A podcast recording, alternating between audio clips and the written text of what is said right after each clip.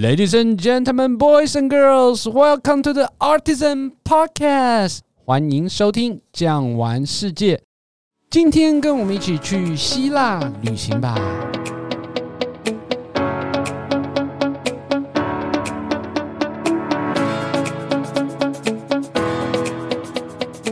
首先要介绍我们今天的来宾，就是一个热爱阳光、海滩。拥有健康小麦肤色的 Queenie。Hello，大家好，我是 Queenie。好，说到希腊呢，第一时间浮现在我自己脑海眼中呢，就是像 Instagram 或者是 Facebook 脸书上面的这些美照啦，尤其是蓝白相间的建筑和明亮的光线，整个充满一种很悠闲的感觉呢。Charles，其实你说的都没有错。在一般的社群团体上面，大家所看到的对于希腊的印象呢，都是蓝天白云，或者是很多白色的建筑，以及很多很漂亮的海滩。但除此之外呢，希腊其实是一个很有历史深度的地方哦。你的意思是说，除了蓝白建筑之外，那还有什么是值得我们造访的呢？其实像我的话，我会把希腊分成两个部分来看。那一个刚刚就是你们所印象深刻的希腊的岛屿们，蓝天白云这样子。那除此之外呢，希腊有还有很多很多古迹，像是我们所知道世界有名的卫城，还有奥林匹亚运动会的这个起源地，甚至希腊神话传说中真正发生的地点的所在地，还有还有可能，假如大家看过电影《三百壮士》的话，其实当时候呢，这个温泉关战役也是在这个希腊发生的。刚刚说到这个希腊神话，其实希腊神话在世界上也是广为流传的。我们讲说希腊神话其实是在欧洲发源的，那欧洲这个名称是不是也是跟希腊神话有关呢？对，其实呢，这个就是希腊比较有趣的地方，有很多的地名啊、地点啊，背后都有藏着一个希腊神话这样子。那刚刚 Charles 你提到说这个欧洲的英文伊洛它的名字呢，其实来自一个希腊神话。那这故事呢，就是说呢，有一天我们知道这个众神之王宙斯他很博爱。他有一天呢，他看中了一个腓尼基的公主，叫做欧罗巴。那他就趁一天这个欧罗巴公主在大草原玩耍的时候呢，他就化身成一匹很英俊的白牛，混进牛群中，靠近这个公主旁边之后呢，慢慢的蹲下来，就是含情脉脉的看着公主，依恃着公主去可以上他的背。公主呢，从来没有看过那么漂亮的白牛，所以公主也不疑有他，他就跨坐到这个牛背上，这样子。这个宙斯一想说啊，天哪，太好了，公主中计了！化身成公牛的这个宙斯呢，就头也不回的就往海里面奔，一直奔到现在希腊的克里特岛。那从此呢，这个公主就再也没有回去腓尼基，帮了宙斯生了三个小孩。那因此，宙斯就把克里特岛和整个欧洲大陆呢，都以欧罗巴 （Europe） 为命名。原来如此啊！诶，不过刚刚还有提到另外一个是电影《这个三百壮士》，这个是真实有发生的。那发生的地点是在希腊的哪个地方呢？这个是真实有发生的故事。那其实这个发生的地方呢，在希腊它本岛的这个中部左右的位置。《三百壮士》演的是所谓当时候西元前五世纪的温泉关战役，哈，波斯战争其中一个很有名的部分。那当时的温泉关，其实在地形它是一个易守难攻的地形，一个很窄的通道。那一边是靠大海，另外一边是靠这个悬崖的峭壁。可是因为现在经过了两千多年的时间，所以地势慢慢的变化之后呢，这个海平面也慢慢的往后退。现在所谓的温泉关发生的地点呢，其实已经变成一个平地了。那这个希腊政府呢，其实有把这个地方现在立了一个纪念碑，好，就是纪念当时候这个三百壮士的故事以及他们的国王。那我们刚刚聊了这么多，都是关于希腊的印象的部分。那可以请 Queenie 帮大家介绍一下这些希腊的基本资讯吗？哦，好，呃，希腊呢，这个面积大概是十三万平方公里左右，所以大概是台湾的三到四倍大。那人口呢，大概是一千万左右。希腊位于呢整个欧洲大陆来说，这个巴尔干半岛的最南边的地方，那是一个三面环海的国家。那这被爱琴海、爱奥尼亚海和地中海所包围，所以这个希腊才有这个蓝与白的国度之称。那希腊全国有大概六千个岛屿左右，其中有人居住的岛屿有两百二十七个，那人口超过一百人的大概就有七十八个左右。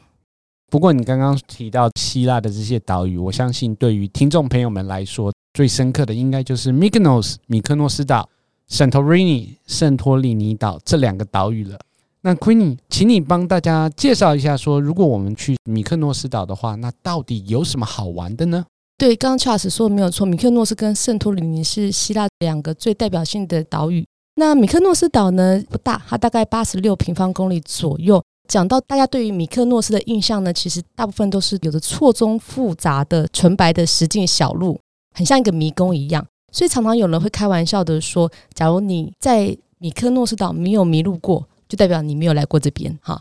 那除了这个之外呢，其实米克诺斯岛还有很多的一些著名的景点。比如说，它的卡托米利风车、奶油教堂，还有天堂海滩。它在小镇上面还有很多白色的小屋，每一个小屋都有自己的一个特色，这样子，那很好拍照。你刚刚讲到天堂海滩 （Paradise Beach），可是我之前去希腊的时候呢，有听当地人说，他们还有另外一个更厉害，叫做 Super Paradise Beach，超级天堂海滩。那可以说明一下什么是超级天堂海滩吗？对，因为其实我刚刚讲的是天堂海滩，是一个可以 party 喝酒放松的地方。那其实还有一个景点是叫做超级天堂海滩。那因为大家都知道，这个欧美人很爱做日光浴，对不对？是要光着身体做嘛。这个超级天堂海滩呢，就是他们做天体营的地方。大家听到这个可能就有点很开心的哈，觉得这个地方有很多地方很好看。但其实，假如你来到这个地方呢，进去参观的话，你必须也要全身光着身体。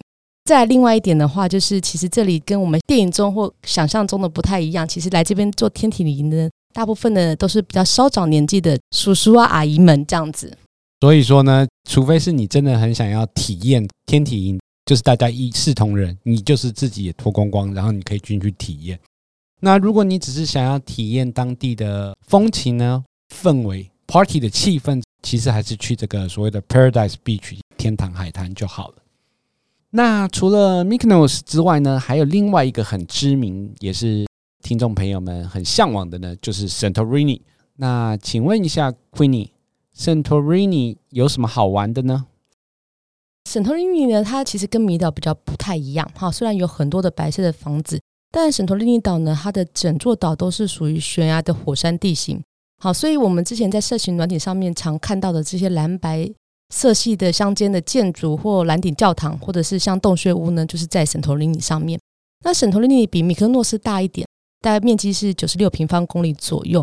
除了刚刚提到的，就是很有名的蓝白建筑之外呢，其实这里还有很多色彩鲜艳的沙滩，比如说像是白沙滩、红沙滩或者是黑沙滩等等。那在圣岛其实还有很多东西可以做，比如说你在圣岛的首府斐拉这个地方呢，你可以体验骑驴子，好，搭他们缆车。甚至可以去他们的旧港的地方呢，搭船去参观他们的火山岛啊。那甚至假喜欢喝点小酌一点的人，也可以去他们当地的酒庄品品酒。但最重要、最重要不得不提的呢，就是圣托里尼上面呢，有着全世界最漂亮的日落。那这个地方呢，就在一个圣托里尼岛的北边的地方，叫做伊亚的小镇。可是听你这样介绍起来，感觉圣托里尼它是有很多不同的活动，但是分布在岛上不同的地方。那如果说去到这个岛上，你会怎么样建议我们的听众朋友安排他们的交通呢？那其实呢，交通呢有很多种，我个人是觉得是看个人的预算。假如你预算呢比较少一点呢，你其实可以选择搭公车，因为他们的公车呢是在他们的首府斐拉的地方有个总站，那通往四面八方的景点这样子，所以公车的话是最节省预算的。那假如预算多一点的话呢，你可以选择开车，好自驾。开车的好处呢，就是比较舒适。好，那夏天比较炎热的时候有冷气吹。那甚至呢，假如说你想要像台湾一样骑着摩托车吹吹风的话呢，你也可以选择租摩托车。好，但摩托车可能在夏天的时候日晒，加台湾人比较怕黑哈，会比较容易晒。那无论如何，还是要提醒大家，假如说你要选择租车或者是租摩托车的话呢，还是要记得带国际驾照。嗯，对，国际驾照很重要。没有国际驾照的话，他就算让你租，你也没有办法做保险啊。哦 Queenie，那我还有一个疑问，就是说，因为我们常常在 Facebook 啊，或者是 Instagram 上面看到在希腊有这种蓝白教堂的风景，那到底是在圣托里尼的岛上的哪个地方，我们可以拍到这样子的照片呢？这个问题很有趣，好，因为很多人会常常会问我这个问题，但其实呢，整个希腊像圣托里尼岛上面呢，有很多这样的蓝顶教堂，好，其实很多你其实走一走，不同的小镇都有。但其实我们大家比较常想要知道，就是明信片上面嘛，或者是你在 IG 或 Facebook 上面看到那种蓝顶教堂的话，其实呢是在斐拉它的首府有，然后在伊亚呢也有。哎，那换我考考你，Charles，为什么希腊的像是米岛或圣岛呢有那么多蓝白相间的建筑物呢？啊，我知道。我个人认为啦，就是配合他们国旗的颜色，因为希腊国旗的颜色就是蓝还有白嘛，所以他们一定是 match 他们国旗的颜色，所以才把房子漆成这个颜色的。诶，Charles，其实你蛮聪明的，有一部分的人是有这样的说法。那其实呢，还有另外一个比较实用的说法呢，是因为这个白色呢是比较容易散热，好，因为希腊夏天的时候很热。那蓝色的话呢，是苍蝇会怕蓝色，好，所以才会有很多蓝白相间的建筑物。啊，不过你提到这些建筑物呢，我就想到说，我们真的到不管是 Mykonos 或者是 Santorini 岛上的话，那我们的住宿要怎么样的安排会比较合适呢？呃，其实岛上的住宿呢都是以民宿为主，好，所以其实我们常常在 IG 上面看到很多很漂亮的照片，所以一般人期待值也会非常的高。但岛屿毕竟是岛屿，它有它自己的一些限制在。那比如说呢，像是岛上的房间呢，房型因为它的格局的关系。可能地势有高有低，有大有小，可能有些样子不是那种方方正正的。那有时候长期接受这个海风吹呢，其实有些房间有些人会觉得像潮湿。当地的民宿呢，基本上都是一两层、两三层最多的。好，所以其实也常常会有蚊虫。好，这是大家可能一开始没有想到的这个状况。可是严格来讲呢，其实我觉得，假如你是保持一个愉快、轻松的心情呢，去享受这个美景的话，这个不是太大的这个问题。不过呢，我们刚刚有说到另外一个岛屿，就是你刚刚有讲到说希腊神话或者是欧洲文明的发源地克里特岛。那克里特岛有什么值得我们去游览的吗？这个克里特岛呢，就跟刚刚我们介绍的的米克诺斯岛跟圣托里尼岛比较不太一样。好，那刚刚米岛跟圣岛，它属于是说这种度假的圣地。那克里特岛呢，它其实是希腊的第一大岛，是非常商业现代化的城市。那为什么我们要来到这个岛上呢？其实据说呢，刚好提到这个欧罗巴的故事嘛，他来到克里特岛。那其实这个克里特岛呢，也就是整个希腊文明的起源啊，也就是欧洲文明的起源，所以历史性非常的重要。好，那所以在这边有机会呢，可以看到的是，比如说它的遗留下来的克诺索斯的宫殿，还有它的这个伊拉克里翁的考古学博物馆，看到他们第一个这个文明米诺斯文明的东西。不过我们刚刚讲了，像说是 Mykonos 岛啊，或者是 Santorini，或者是现在的克里克里特岛，岛跟岛之间的交通，你认为会是要搭飞机比较合适，或者是搭船比较方便呢？该这样讲说呢，因为飞机呢，其实在希腊的岛屿跟岛屿之间，他们不会对飞。好，所以假如你今天要去米岛到圣克诺斯岛，你要飞回雅典再转过去，所以便利性跟成本来讲呢，其实并不一定会比搭船的好。那搭船的话，其实因为基本上岛跟岛之间的那个船都是渡轮或者是快艇，所以都是很大艘，其实也蛮舒适性的。那这是唯独可能要特别注意的是，假如今天刚好风浪大一点的话，有可能会有晕船的现象，所以要建议就是可以带晕船药这样子。那听你这样讲就很简单了。如果你自己知道你是有晕船体质的话，可能就是先把这个晕船药备着。如果说你上船之前都可以看看风浪大不大，或者是你不管风浪大不大，你就先吃嘛，因为你也不知道你会不会晕船，你说对吧？对啊。哎，不过讲到这里呢，我突然想到说，因为前几年有一部很有名的韩剧《太阳的后裔》，他是有拍了一个很漂亮的沉船湾。那这个沉船湾是在哪里呢？那这个沉船湾呢，是在这个希腊西边的地方，好，在爱奥尼亚海那个地方。去这个岛呢，其实基本上要先经过这个希腊南部的伯罗奔尼撒半岛的西边，搭船大概一个多小时的船程就到了扎金索斯岛。这扎金索斯岛呢，它面积有四百零六平方公里左右。岛上最著名的景点就是刚刚 Charles 你提到的这个沉船湾。知道沉船湾呢，它比较特别的地方是，它有一个白色的沙滩，上面有一个废弃的船。那沙滩周围呢，都是悬崖峭壁。这边的海水呢，真的是非常非常的深蓝，非常非常的漂亮。哎，请问一下 Queenie 哦，为什么会有一艘船在这里？是有什么故事吗？还是怎么样子？其实这个比较很蛮戏剧化，大家都会一直很期待这个什么背后的一个凄美或者是什么的故事。但其实当时候呢，会有一艘船搁置在这边的原因，是因为当时候呢，这个船碰到机械故障，然后所以就是没办法就搁置在这海滩上。那之后呢，他们就不太想要移开它。然后就变成是当地的一个景色啊！原来是只是因为成本考量，所以这个船公司也不想要把船拖走了，就是让它在这里自然变成一个景点。啊，真的是让人有点失望。那不过呢，讲完了刚刚的这些岛屿的介绍之外，我们一开始也有讲到说，希腊其实也是有很多的古迹，尤其是还有号称是欧洲文明的发源地。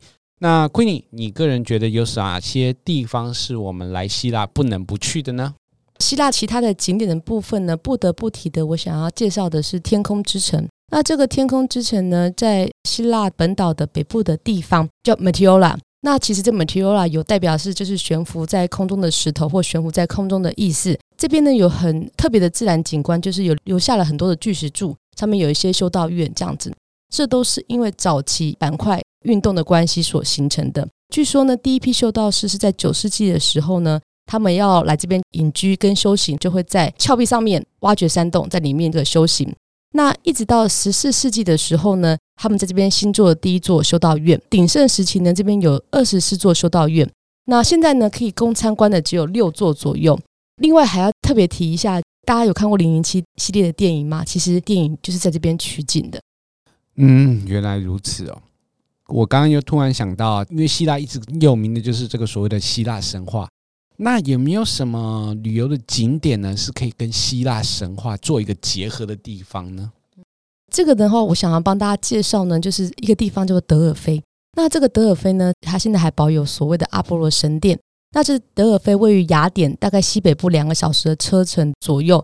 它其实是古希腊的一个宗教圣地。在这个希腊神话里面呢，听说宙斯他为了要确认世界的中心在哪里，因此从两个不同的方向各放出一只老鹰。然后想说，他们绕过地球，等他们相会的地方呢，就是这个世界的中心。这个东西呢，就是在现在的德尔菲这个地方。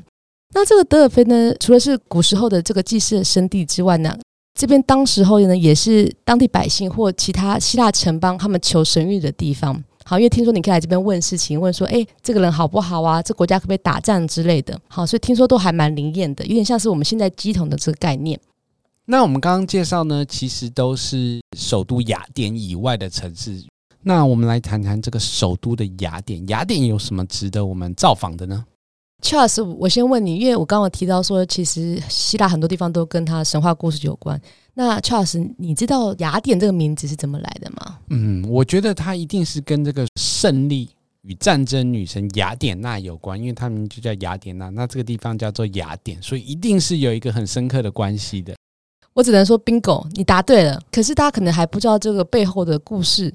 据说呢，当时候呢，希腊它刚开始建成的时候，为了要命名跟找一个守护神，当时候呢，就是由这个智慧女神雅典娜，还有一个海神波塞顿的他们来抢，他们想当这个城邦的守护神。之后呢，这些众神们他们就不知道该要决定让谁来当守护神，所以他们就说：“那你们一人送城邦一个礼物，好，然后我们再判决说。”哪个礼物对他们比较好？这样子，那这时候呢，这个海神波塞顿呢，他听到之后呢，他就用他的三叉戳敲打了地面岩石，就岩石中呢，就跳出一个战马。这个海神波塞顿就说，这个战马呢，其实代表说，显见的是这个希腊以后呢，会战无不胜，就是任何战争他们都会赢这样子。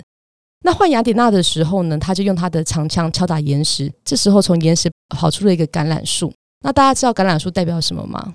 代表了钱啊，其实橄榄树呢，其实是代表的是和平的意思。好，后来因为这样的一个结果之后呢，众神人觉得说百姓们想要的是和平，所以他们就判这个雅典娜是胜利，所以以他的名字来做这个命名。诶，刚刚介绍的是名称的由来，那有哪些古迹是我们不能错过的？那雅典的话就不能错过的古迹，就是在古时候呢，他在祭祀这个雅典娜，有点像神殿这样子，就是雅典卫城。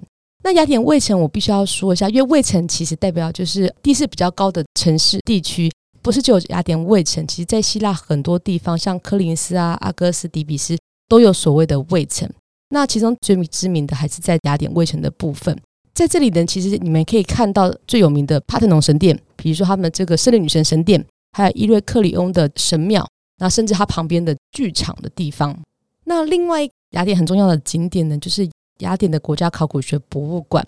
那刚讲到希腊有很多的历史遗迹，其实，在希腊各地呢，都在不同时期有挖出到不同的遗迹。那他们就会把一些比较重要的遗迹呢，把它保留在这个博物馆里面。所以，这博物馆非常的大，有五十多个展厅左右，有两万多件的展示品。哈，那其中的镇馆之宝一定要看的就是这个阿伽门农的黄金面具，还有这个马背上的少年。嗯，讲到阿伽门农，就让我想到说另外一个故事，就是特洛伊战争啊，这个就是希腊方面的主角。所以说这个面具呢，真的是值得大家去看。好，我们逛完了之后呢，难免会要买一些伴手礼送给台湾的亲友们。那你这边有没有什么推荐或者是有趣的商品可以推荐给大家？因为刚刚有跟大家提到说橄榄嘛。那其实呢，希腊因为这个橄榄是他们盛产的东西，所以只要任何有关于橄榄制造的制造品，比如说像是橄榄肥皂啊、橄榄保养品、橄榄油呢，其实都蛮适合当伴手礼的。那另外呢，在小岛上呢，其实它有很多就是那种很可爱的白色小房子，甚至有打灯的，买回去呢，你假如想要放在家里做装饰呢，我觉得也是个不错的选择。甚至呢，当地呢岛上还有做这种用希腊他们特别的这个字母做成的 T 恤，好，你可以把你的名字啊提供给这个店家。那他们就帮你做上有你专有的这个希腊字母的 T 恤，名牌类的话呢，就是有 Folly Folly 可以购买。那买完东西之后，希腊有没有当地的特色料理可以推荐给大家的？希腊的特色料理其实还蛮多的，其中呢，我蛮推荐的就是 Gyro。好，那抓肉严格讲起来像是台湾的沙威玛，可是里面比较不一样，因为它用的饼皮基本上是用皮塔他们当地的这个饼皮，它里面会加比如说鸡肉或者是。牛肉或者是猪肉，好，然后他们会加上他们特制的这个像是酸奶酱，然后配上就是炸好的薯条跟一些蔬菜，然后夹在一起吃，所以我觉得还蛮特别的。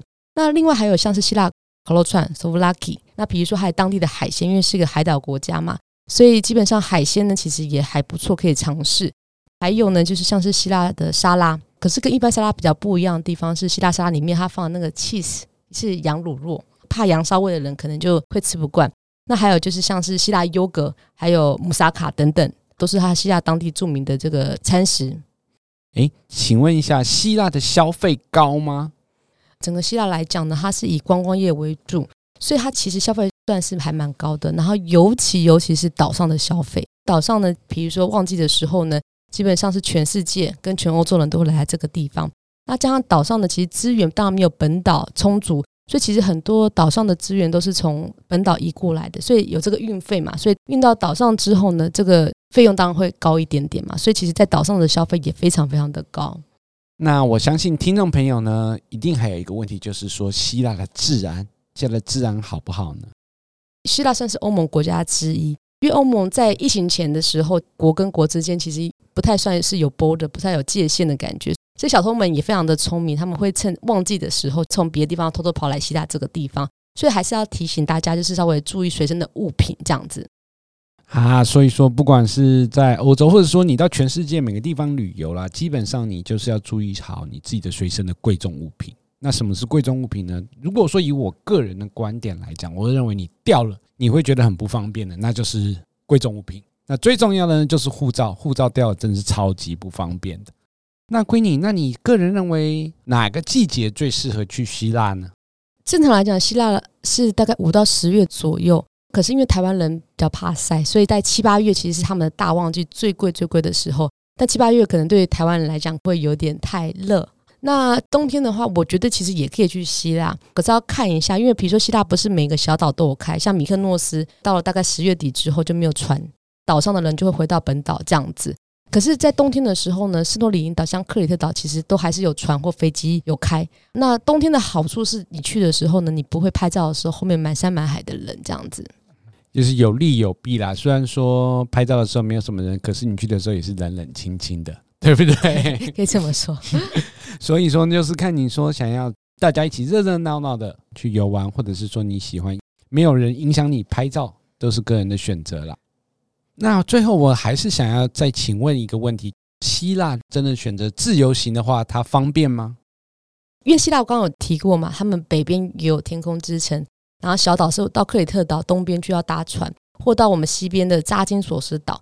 假你交通问题可以解决的话呢，其实我觉得希腊是蛮适合自由行的地方。因为希腊其实观光为主嘛，所以他们当地的比如说饭店业哈或者餐厅都会讲英文，都没有太大的问题。那甚至在岛上，然后在圣岛或者是米岛上面呢，有些餐厅甚至还有中文的菜单给你看。